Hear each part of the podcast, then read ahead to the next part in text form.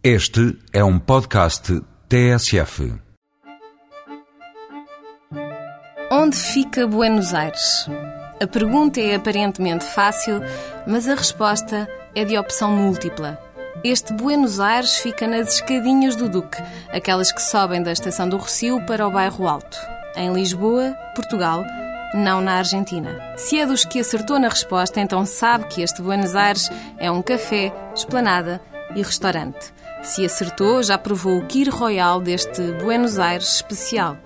Feito com espumante e cassis, compete ferozmente com a não menos deliciosa sangria de vinho rosé, com frutos vermelhos e citrinos, na secção das bebidas.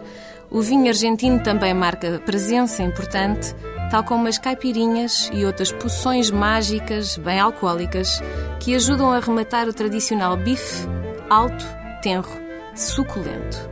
As flores de courgette panadas já voltaram, informam um placar com muitas exclamações. E as saladas criativas e fartas nunca dali saíram. Experimenta de salmão selvagem e verá que a consegue comer até ao fim só porque é mesmo deliciosa.